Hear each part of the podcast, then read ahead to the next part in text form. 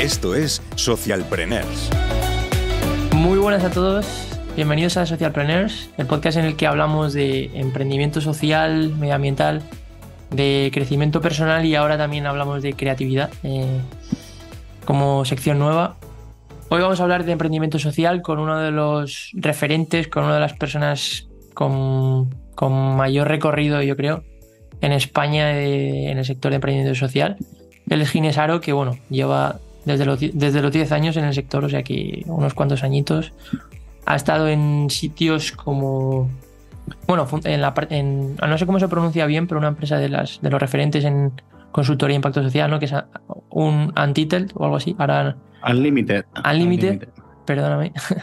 Eh, yo no lo sabía decir tampoco, ¿eh? Hasta que lo que pasa es que me lo tuve que aprender a la fuerza allí. Yo veo, veo las siglas y nunca, nunca las he pronunciado bien, entonces lo veía ahí. Un, jodido, el inglés a veces es jodido, sí. Y luego, bueno, estuviste, estuviste en The Guardian también, ¿no? He visto en la parte de, emprendimiento social, ha fundado Impact Hub Málaga eh, también, y bueno, proyectos como uno de sus mayores emprendimientos que es Emprendedor Social ORG, que, punto .org, que luego nos explicarás un poquito. Y bueno, además de eso, pues eres speaker, también estás en el mundo de las empresas exponenciales, que yo también hice un curso de eso y, es un mundo interesante. Y bueno, pues nada, lo primero que quería darte la bienvenida, Ginés, y gracias por estar aquí hoy. muchas gracias, Luis, y, por las palabras. Joder, es un, honor estar en vuestro podcast y después toda la gente que ha pasado, pues me encanta estar en esta temporada. Pues lo mismo, y además que llevamos un tiempo ya hablando y, ya, era hora ¿no? de, de, entrevistarte. Así que nada, pues lo primero que te quería preguntar y que nos cuentes un poco cómo entraste, ¿no? Que entraste con 10 años en el mundo del emprendimiento social. Esto no es algo típico, ¿no? Eh, cuéntanos un poco lo que nos quieras contar de tu historia, de cómo entraste, de tus primeros inicios en el sector. Bueno, no sé si es típico o no. Yo creo al final uno encuentra, cada uno tiene su, recorrido, ¿no? hoy justo me preguntaban para otra cosa que cómo había entrado yo en esto también. Digo, pues es que yo no, no, sé, no he entrado, no tengo una historia de hacía una cosa y luego por lo que fuese me cambia aquí, sino que la vida ya desde pequeño me metió en esto del emprendimiento social. Mm, obviamente, cuando eres pequeño, tú no piensas que estás haciendo un emprendimiento social, no le pones esas palabras, tú lo haces con unas motivaciones y luego te van diciendo, ah, pues eso es emprendedor social, ah, tú eres un emprendedor social. Entonces no fue hasta los veintipico años que me, empecé, me empezaron a reconocer con esa palabra, que es cuando yo vivía en Londres, y, mm, y digo, ah, pues voy a aprender. Antes, antes del, del periódico, eh, yo, yo, hice una campaña, yo viví un año en la selva, en Ecuador, en la zona más biodiversa del planeta. Y estando allí, que yo estaba ayudando a un municipio local, bueno, abrir una universidad pública, con eh, temas de, comercio justo, bueno, producción. Y, había una serie de problemas en la zona, allí en Ecuador, en el Yasuní, y con los indígenas, hay, una zona muy rica que ve indígenas sin contactar, zona petrolera, estaban las FARC, eh, bueno, gobernaban los mismos indígenas. Y el presidente de Ecuador lanzó una propuesta para explotar la Amazonía, que es un poco el discurso que está pasando ahora en Brasil, ¿no? Y mm. bueno, hicimos una campaña, nos encontramos unas fotos ahí muy bonitas, hicimos una campaña súper gorda que terminamos en Europarlamento, Parlamento Inglés, bueno, fue como de, querer hacer un pequeño libro que está aquí, justo aquí, atrás. Eh, terminó algo muy grande y ahí fue la primera vez que me dijeron, yo terminamos la campaña en Londres, yo empecé en Ecuador, terminamos la campaña en Londres y ahí fue cuando me dijeron, ah, pues tú eres un emprendedor social. Y yo, pues, ¿eso qué es? y entonces fue cuando empecé a instalar, pero con 10 años, obviamente, nosotros lo que hicimos fue crear un, un club social. Eh, yo vengo de, bueno, yo crecí a 500 metros de uno de los barrios más pobres de España, que son los pajaritos en Sevilla, y bueno, rodeado de barrios relativamente pobres. Eh, muy cerca de las 3.000, muy cerca de Torreblanca, zonas que son conocidas a lo mejor incluso fuera de Sevilla. Y entonces, bueno, pues por, por supervivencia innata de pequeños, un grupo de amigos, pues nos montamos un club para hacer deporte, porque era lo que nos gustaba. O sea, era, queríamos hacer deporte, no podíamos, pues entonces teníamos y para hacer fiestas que eran con Coca-Cola y pinchaba un, o sea, cosas muy de niño, imagínate con 10 años, o sea. Bueno, pero hacíamos que los demás nos pagasen lo que ahora sería unos 50 céntimos y con eso hacíamos nuestras fiestas, nos pagábamos nuestras cosas de deporte y, y pues fue el primer emprendimiento. Con dos años un poco teníamos ahí un club que, que, tuvo que ser muy gracioso. Me hubiese gustado verlo ahora como, de mayor, ¿no? Ahí los chavales ahí haciendo esas cosas. Y desde ahí, siempre un poco por instinto, por supervivencia o por no conformarme un poco con la realidad que me tocaba a mí y a los que estaban cerca, pues, pues hemos ido cambiando cosas. Qué bueno. Y luego ya, bueno, un poco a raíz de que te dijeran la palabra emprendimiento social, se te quedó inculcado, o sea, se te quedó incrustado, ¿no? Y montaste emprendedosocial.org, ¿no? ¿O cómo qué nombre tenía antes? Empezaste bueno, eso fue. Eh, bueno, al principio empezó con otro nombre que se llama Socent, que es como se, es la abreviatura de que se utiliza el hashtag en inglés. Pero eso fue más tarde. Yo cuando fui a Inglaterra que me llamaban ese tema, o sea, yo estaba en Inglaterra, me estaban llamando eso y dije, pues, coño, pues si soy esto voy a ver qué es esto, porque estamos hablando del 2008, no estamos hablando de 2008, 2009. Yo soy un emprendedor social, pues voy a ver qué es esto. Entonces me puse a investigar y terminé trabajando en el Limited, que es una de las fundaciones más grandes de apoyo a emprendedores sociales en fase semilla. Mm. Eh, luego terminé en el Guardian, como tú dices, ¿no?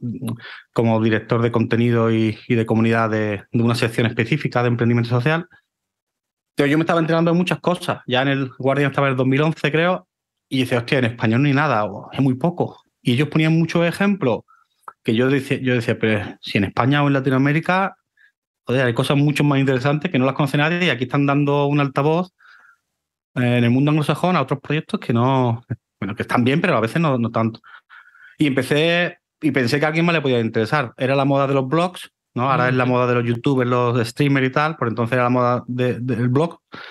Y abrí un blog, aprendí un poco y, lo que hacía era compartir cosas que para mí eran interesantes, que me, que me enteraba, o, en el Guardian o, en la red que estaba allí, porque al final estaba en una zona muy pionera, y iba compartiendo, porque por entonces en español no había mucho.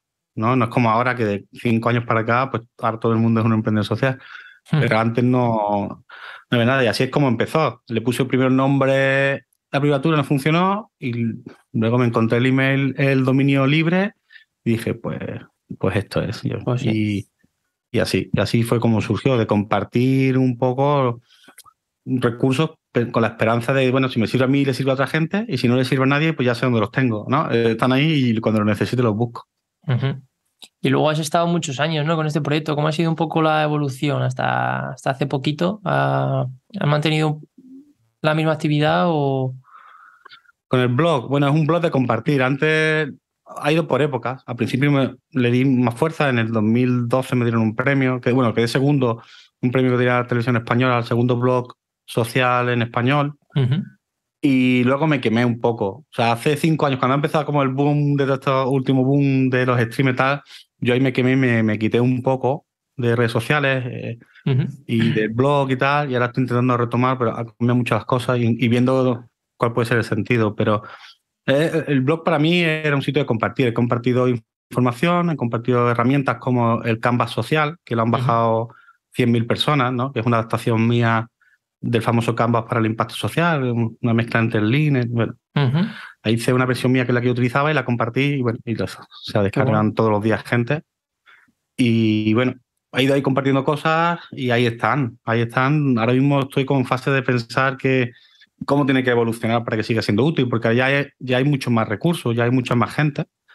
Y estáis vosotros contando cosas, hay mucha gente hablando sobre esto. Mm. Y al final pienso siempre que, si hago algo tiene que tener sentido. Si ya lo hace mucha gente, pues, pues está bien, ¿no? Hay que buscar otra cosa que no lo haga tanta gente y seguir creando entre todos un ecosistema, ¿no? Sí, bueno, y también al final cada vez somos más, pero también disfrutar, ¿no? al final, aunque claro encontrar tu hueco y que, que sea algo que te guste. Y, Totalmente. Y luego recibiste, bueno, aparte entre los numerosos premios, apareciste en una lista, ¿no? En el referente de, top influencers de emprendimiento social. No sé hasta qué punto esto impactó. Bueno, mi pregunta un poco es si consideras que este tipo de premios ayudan a, relanzar a la gente o si a ti te ayudó, por ejemplo. Em, supongo que sí. No, no lo sé, o sea, directamente no, eh, o, sea, o, no soy consciente, pero supongo que cuando tu nombre aparece en sitios, pues claro que te ayuda a que te llamen a una conferencia, a que cuando presentas un proyecto te dé más credibilidad. Yo me imagino que ese tipo de cosas te ayuda. No, no, no, lo, no lo percibe muy material, pero, pero obviamente siempre, siempre viene bien. Eh, yo no soy muy partidario de los premios y de estas cosas porque mi experiencia es que muchas veces la gente que dan premios por sus empresas luego no, los concursos y tal a veces no son... No es lo que parece. Las mejores, no sé cómo dicen, las que tienen más impacto, las que tienen más... Entonces a mí me gusta porque me ayuda a llegar a gente o a que gente me conozca en un momento dado. Y aunque yo haya estado un poco más apartado, esas cosas me han mantenido ahí un poco en el, en el punto. Pues ahora que voy a lanzar el nuevo proyecto, pues, pues y tengo que volver a tener exposición pública o tengo que volver a, contactar con gente y a, y, a, y a, hacer giras y estas cosas, pues, pues yo creo que sí. Está siempre bien. Siempre que sean yo creo que los premios también, si los que eligen de verdad se han preocupado por elegir a las personas. Yo creo que el referente lo hizo, porque además siguió con la guía de inversión y o sea, estaba dentro de la guía de inversión que, que tiene varias ediciones. Hay otras veces que, bueno, que escogen gente porque es la primera que encuentran por internet. Y mm. a veces yo me beneficio de eso y a veces no, pero, pero yo creo que cuando está hecho a conciencia y con criterio, es bueno. Es bueno para todos, para los que son reconocidos y para los que miramos las listas para conectar con gente interesante pero hay veces que no es así. Entonces, por eso, bueno, yo lo agradezco, pero para mí lo importante al final es que los proyectos funcionen o que cuando ayudas a alguien sienta que le has ayudado, que le has dado un valor y has puesto tu granito de arena eh, ahí, ¿no? Que al final es lo que buscamos, ayudar a que haya más impacto y una sociedad mejor. Y luego hablabas de un proyecto nuevo, ¿no? Si quieres, cuéntanos un poco, que yo creo que para cuando se suba este podcast estaréis ahí lanzándolo. Claro, estamos eh, buscando lectores solidarios, o sea, todos los que estéis escuchando, joder, nos vendría súper bien, pues estamos lanzando un nuevo proyecto que se llama el Club de los Raros, que es una librería online solidaria y circular de segunda mano. Entonces queremos que esos libros que como que están aquí atrás, ¿no? Que los tenemos dormidos y los tenemos ahí apagados, eh, rescatarlos, revivirlos, dar una vida y que un libro sea mucho más que un libro y a través del libro apoyar financieramente a ONG, fomentar proyectos culturales que unan la cultura con la solidaridad, eh, difundir la cultura y permitir que los libros eh, vayan a personas que lo necesitan y que no, pueden, no lo pueden permitir por temas económicos, eh, inclusión laboral, ¿no? Estamos, queremos que la gente que trabaje tenga, bueno, que sean gente en exclusión social, para la mensajería que vamos a, trabajar, que es Koiki, también es una empresa social que sigue el modelo de Yunus, que es el que estamos siguiendo nosotros. Entonces, lo que estamos ahora justo, espero, es en plena campaña de, de buscar lectores solidarios pues, eh, podéis ir a la web, que es el club de los raros.com, y tendremos, tenemos una, una campaña en goteo. Y que lo bueno de goteo es que, por ejemplo, por 100 euros que des, Hacienda te, te puede devolver hasta 80, o sea, es una pasada. ¿Sí? Y que nos apoyéis un poco comprándonos libros, que es lo que pedimos, ¿no? Que a través del libro eh, conseguir que un libro que está dormido sea mucho más que un libro. Qué bueno. Y un poco como, si alguien quiere colaborar también con vosotros, o sea, un poco las formas de colaborar es a través de goteo, entiendo, eh, y luego... Ahora es lo que mejor nos viene, claro, ahora es lo que mejor viene, pero si alguien quiere colaborar, mm, puede escribir, si entra en la web, el clubdeloraros.com, pues nos escriba directamente, ¿no? Que todavía está, bueno, pues en, proceso de construcción la web, pero así aparecen los datos. Y la mejor manera es, ahora que vienen los regalos navideños, los Reyes, Papá Noel... es un buen regalo. Eh, todo esto, pues regalar libros con impacto, ¿no? Además, vamos a tener, o sea, tenemos hasta mm, paquetes, por decirlo así, que es como se llama en el crowdfunding, recompensa, que te puedes comprar un libro, o sea, un libro segunda mano cuesta muy barato y a lo mejor por un libro te compres tú, damos otros a ONGs que lo pueden enviar a países del tercer mundo. O sea, lo que queremos es que crear una economía circular no solo en el medio ambiente, sino también en lo cultural y en lo solidario, ¿no? Y, que sea 360 grados. Y eso, pues, sin, sin, gente que compre libros, pues, pues no puede pasar. Y hablabas del modelo Yunus. Explícanos un poco para los que no sepan cómo, cómo lo hacéis. bueno, un poco el, qué es el modelo Yunus. Bueno, Yunus, Mohamed Yunus es premio Nobel, es el adalid y el gran embajador que tiene la empresa social, es el fundador bueno, el creador de los microcréditos, del concepto de microcrédito que ha revolucionado la industria mm. y, de, y de, bueno, y otras industrias en, de Bangladesh.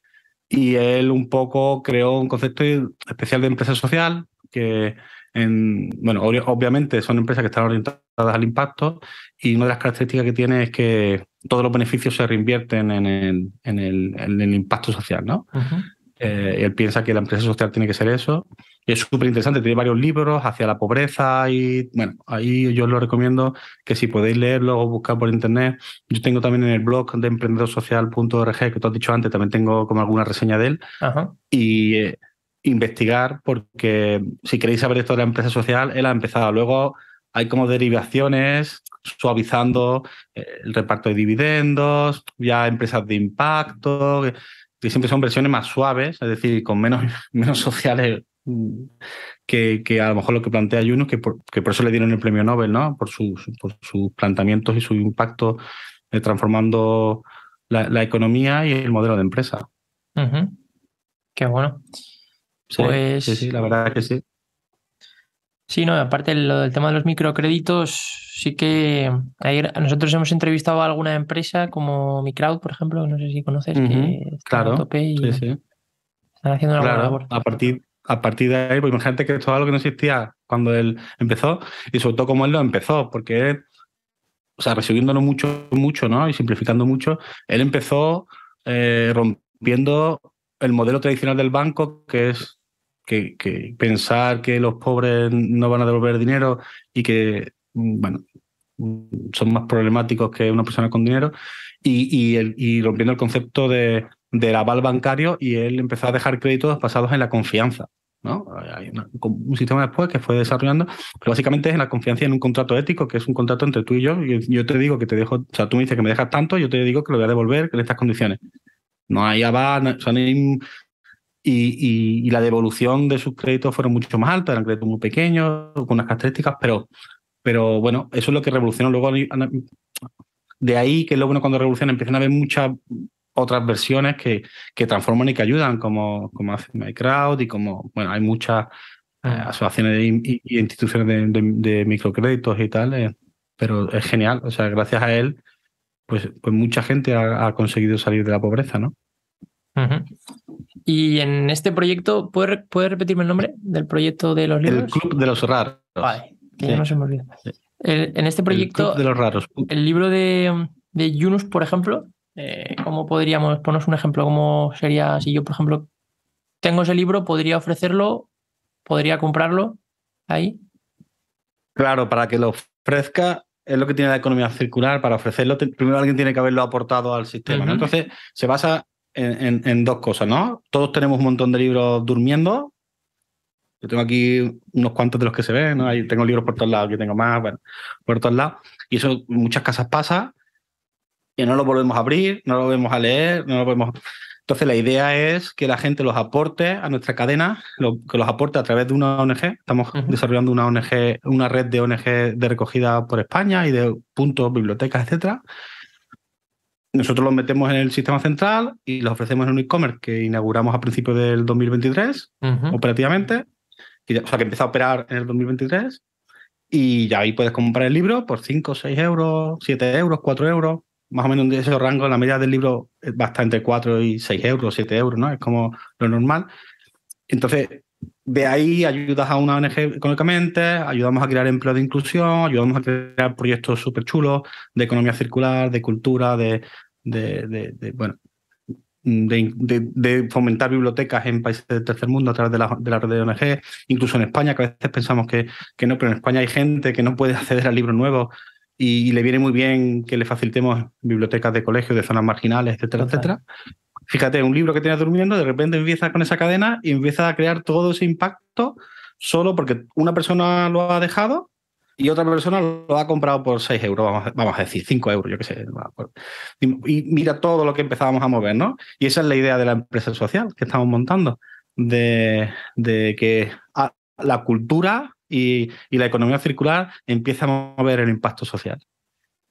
Qué bueno, pues nada, ya lo, ya lo veremos. Yo, yo seguramente, a ver, veré qué puedo hacer, porque a mí me gustan mucho los libros tengo poco tiempo, lo gestiono, a ver si consigo gestionarme para leer más de lo que, de lo que hago, pero me encanta. Claro, y además puedes siempre comprar para ti, para regalar, o sea, un poco ahora la oportunidad y para ayudar al proyecto, oye, comprar bonos para regalarle a alguien que quiera para, estos regalos que vienen en Navidad, en Reyes, y, sabiendo que está regalando mucho más que un libro. O sea, no, le vas a regalar el libro que la persona va a elegir el que quiera, o sea, que está de lujo, pero además mira todo lo que hay detrás y eso es lo que queremos, que, que, la gente vea que es mucho más que un libro y que, bueno, uno tiene tiempo para leer X libros, cada uno, los lector, pues siempre puede regalar o siempre puede crear lo que nosotros llamamos adopta un libro, ¿no? Que es, oye, pues, pues compro algún libro para, para una biblioteca necesitada, para algún proyecto necesitado y es mi forma de apoyar porque mira todo lo que estoy moviendo y a mí qué me va a costar, pues 5 euros, apoyar algo de eso, ¿no? Y, y, fomentar la cultura también. qué bueno. Y un poco cambiando de tema, ¿no? Dentro de, todo, toda la experiencia que tienes tú en todo el emprendimiento social, lo que has visto fuera de España y lo que ves aquí, em, ¿crees que hay, bueno, crees que está creciendo mucho el sector, que hay oportunidades, que se repite mucho el mismo tipo de empresas? ¿Cómo, cómo ves la situación? De dos maneras. Uno, está creciendo mucho y eso está creando, lo cual es bueno, o sea, ya te digo, yo cuando yo estaba en el Guardian, en España no había nadie. O sea, ninguna de las organizaciones que hoy en día son, que puedas conocer que son referencias, existían en el 2011.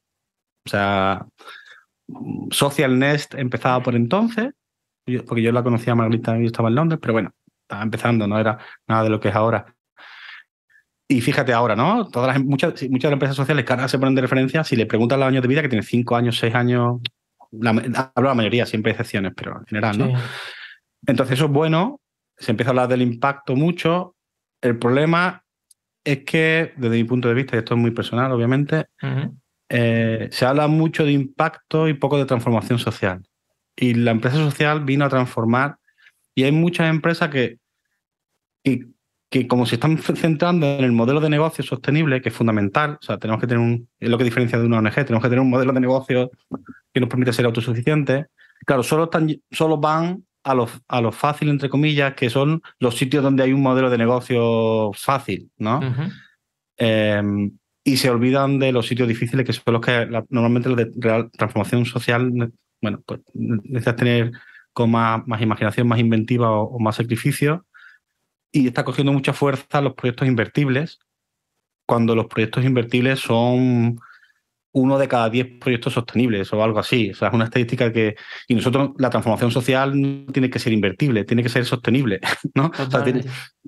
Entonces, si yo quiero transformar un barrio en Sevilla, en Madrid, en Barcelona, en Bilbao, yo no necesito que sea el proyecto invertible, que sea sostenible económicamente y que tenga impacto social, sostenible ambientalmente, etcétera. Entonces se está confundiendo un poco y parece ahora que si no es invertible, pues no vale. o yo que sé, es de segunda. Y eso es un problema. Eso es un problema porque está dejando fuera los sitios y los proyectos que de verdad van a crear impacto y transformación en España y en, otros países según el, alcance que tenga o que quiera tener el emprendedor y el proyecto, ¿no? Entonces, esa confusión a mí me preocupa porque en España está muy acentuada, mm. Mm, que parece que solo se habla de inversión cuando se, habla de, cuando se debería hablar de financiación.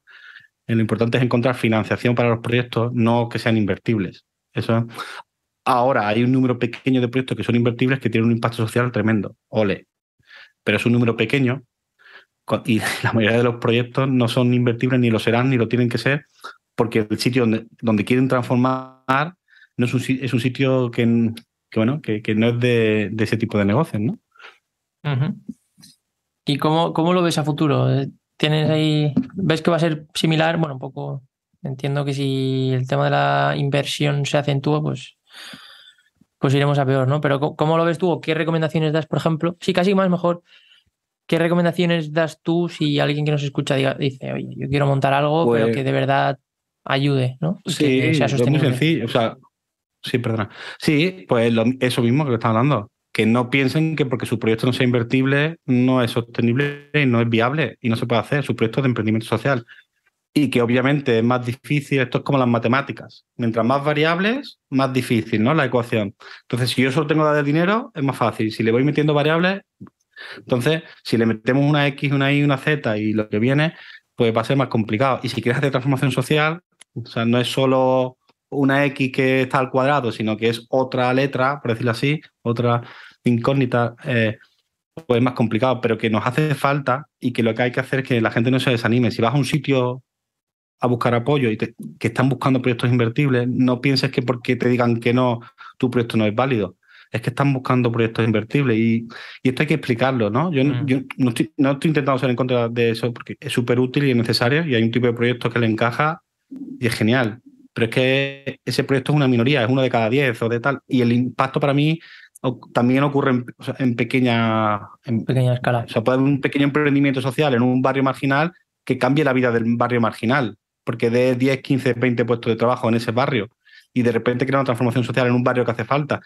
Y eso es difícil que lo hagan otro tipo de proyectos que, serán muy invertibles, pero Entonces necesitamos los dos. Y en España creo, mi punto de vista es que nos hemos ido a apoyar más a uno y nos hace falta financiación para apoyar a otro y nos hace falta contarle a los emprendedores sociales la diferencia y que, oye, pues si tu proyecto no puede entrar en tal aceleradora porque buscan proyectos invertibles, pues no pasa nada. O sea, hay que enseñarle otras vías para hacer el proyecto. Eso es lo único que diría, porque por lo demás el ecosistema está creciendo mucho y, pero bueno, hay que entender estas cosas, porque yo me encuentro con mucha gente que viene de vuelta, que le han dicho que su proyecto no vale tal y es una pena. Entonces, cuando vienen a mí un poco a hacer las mentorías o buscando apoyo, pues son proyectos súper chulos que se pueden hacer, pero claro, hay que abordarlo desde otra óptica, ¿no? Total. Yo ahí, cuando me has, hablado de, este tipo de proyectos, se me viene a la cabeza Nitúa, no sé si lo conoces, que también le entrevistamos. Sí, sí, Raúl Contreras, sí. Están ahí en Valencia, yo creo que son. Podrían ser un buen ejemplo, ¿no? En ese sentido. De cómo de ayudar. no sé muy bien lo que hacen ahora. Sí, yo, son una ONG, bueno, no sé bien lo que hacen ahora, porque Raúl ha ido cambiando. Mm, sí, lo han variado. Pero sí, hay un montón de proyectos que no son invertibles, que tienen un impacto social de la hostia, con perdón. O sea, o sea, a lo mejor ni tú a Raúl no va a tener inversión, pero su proyecto tiene un impacto bien y Raúl lleva, pues yo qué sé, pues 15 años, un montón de años haciendo... Ahí en Valencia, sí, sí. Impactos, por eso. Y, un montón de proyectos que yo me encuentro pequeños en sitios que tienen un impacto tremendo de ONG con un modelo de sostenibilidad, ¿no? No hablo de... Y, de, emprendimientos sociales, de cooperativas con impacto, es decir, y, y en la vida cotidiana de la gente, eso muchas veces es lo que nos cambia la vida. Yo estoy aquí porque nos apoyaron algunos padres, nos apoyaron en nuestras locuras de pequeño.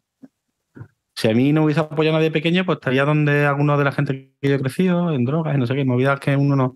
Porque uno es las oportunidades que tiene. Entonces, estas pequeñas son las que transforman vidas. A mí no me hubiese transformado la vida un gran emprendimiento social porque no hubiese llegado a donde yo venía.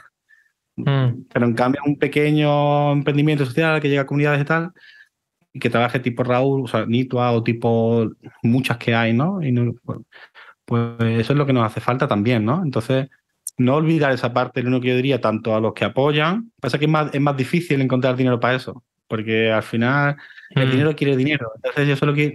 Y ahí no salimos de la lógica perversa de, del dinero, porque el problema de esto es que muchas de esas empresas sociales al final terminan siendo vendidas a grandes multinacionales o a grandes corporaciones, porque son las que tienen dinero para comprarlo. Entonces al final se convierte en un impact washing, en un green washing y en, lo contrario, y se pierden valores por el camino. Y de eso ya hay muchos ejemplos y vemos, estamos viendo ejemplos cada. Bueno, y se verán más conforme crezcan más el ecosistema, se verá que al final. ¿Eso es bueno o malo? Yo, para mí, no, no tengo una respuesta clara, pero lo que sí sé es que si ese es el único camino, es malo. Si es el único camino. Si no hay otro camino, es malo. Si el único camino de todas estas empresas sociales y de impacto es que alguien al final te termine comprando a alguien con tanta pasta, ahora, si hay muchos caminos, pues ya cada proyecto que elija el que crea que es mejor, eso es lo, positivo, ¿no? Y entonces que en España hay que trabajar un poquito más otros caminos, ¿no? Desde, mi punto de vista. Totalmente. Pues nada, en, ello, en ello estamos y los que nos escuchan también, y el tiempo dirá, ¿no? Como dicen. Así que. Claro, en eso estamos aportando nuestro granito de arena cada uno. Al final es lo que podemos hacer. Así que nada, yo creo que ya un poco termina. Eh, se nos acaba el tiempo aquí en, Zoom, que, no, nos deja hablar más. Vamos a terminar y nada, si solo por recordar un poquito, eh, si queremos emprendimiento social, contenido chulo, ¿no? El, método, por ejemplo, el Kanban social que decías tú, pues una plantilla bien chula que, que, tienes ahí que la gente está descargando, pues tenemos ahí emprendedosocial.org y si queremos generar impacto social con los libros, tenemos el Club de los Raros. El Club de los Raros, por fin, apoyarnos en el crowdfunding, o sea, lo que sea, ayudarnos a hacer esto realidad, porque de verdad queremos crear un emprendimiento que sea guay de referencia, ¿no? En una cultura, medio ambiente, solidaridad y que, bueno, y que venga a aportar en este, en este ámbito. Todavía no hay un actor en España, entonces echarnos una manita.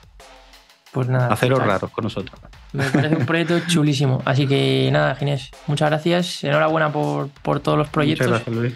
Mucho ánimo y gracias por, por estar aquí. Gracias a todos vosotros, los que nos escucháis y nos apoyáis. Y, y nada, nos vemos a la próxima. Muchas gracias, Luis, por todo y gracias a los que habéis aguantado toda la entrevista. Hasta luego. Chao. Suscríbete a nuestro canal de Patreon Socialpreneurs para disfrutar de todo nuestro contenido anticipado participar y ser mencionado en nuestros episodios, acceder a nuestra comunidad o incluso ser asesorado por nuestro equipo. Ah, y lo más importante, nos apoyarás para que podamos seguir creando este contenido y hacer crecer el podcast. Puedes escucharnos a través de Spotify, YouTube, Apple Podcast o Google Podcast.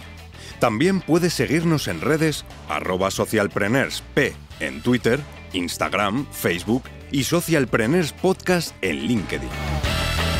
Además, puedes visitar nuestra web socialpreneurspodcast.com o enviarnos un correo a podcastsocialpreneurs.gmail.com.